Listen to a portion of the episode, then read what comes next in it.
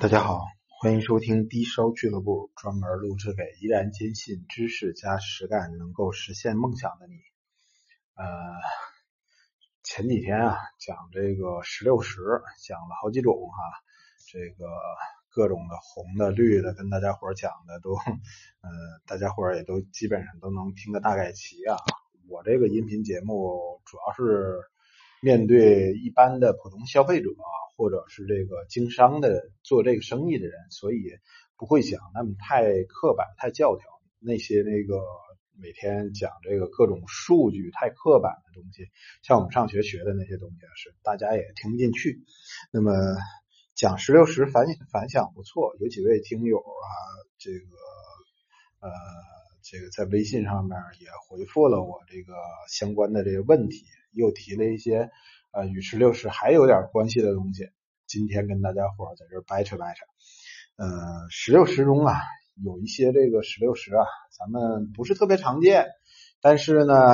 在翡翠行里就开始，在宝石界是不常见啊，在翡翠行里就偶尔能见得着。这就是水钙铝流石。水钙铝流石啊，呃，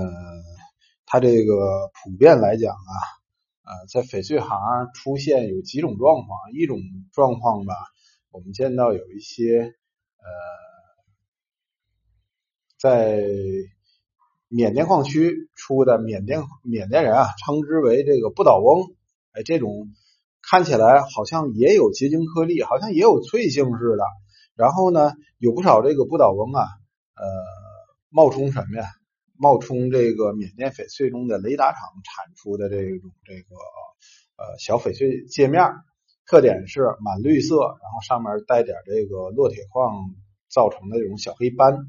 这种是一种这个现象，一般情况下卖的也不会太贵。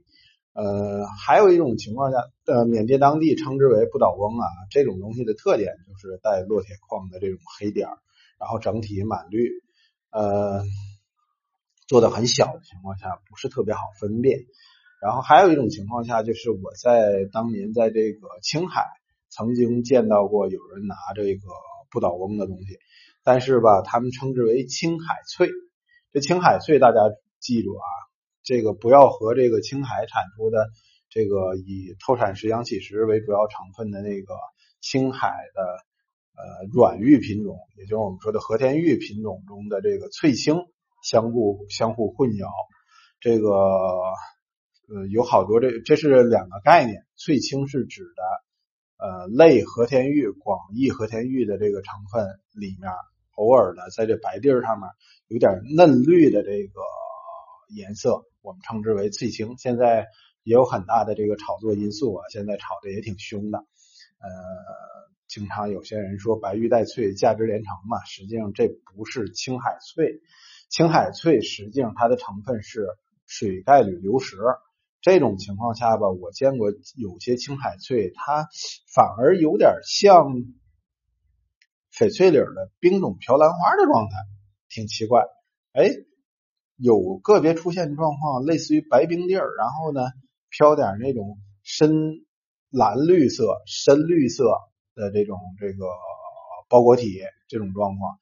呃，在市场上做成这个挂件我在青海当时看见的是那个一个挂件的一个牌子，然后另外还看见有一个老先生买了一个圆棍圆条的这手镯，居然能做成手镯啊，也挺不容易的，在当地卖的也不便宜，当年十几年前吧，十几年前就据说是花了两千多块钱买来的，东西挺好看，嗯，我觉得作为标本也不错，可是。呃，千万别当翡翠买。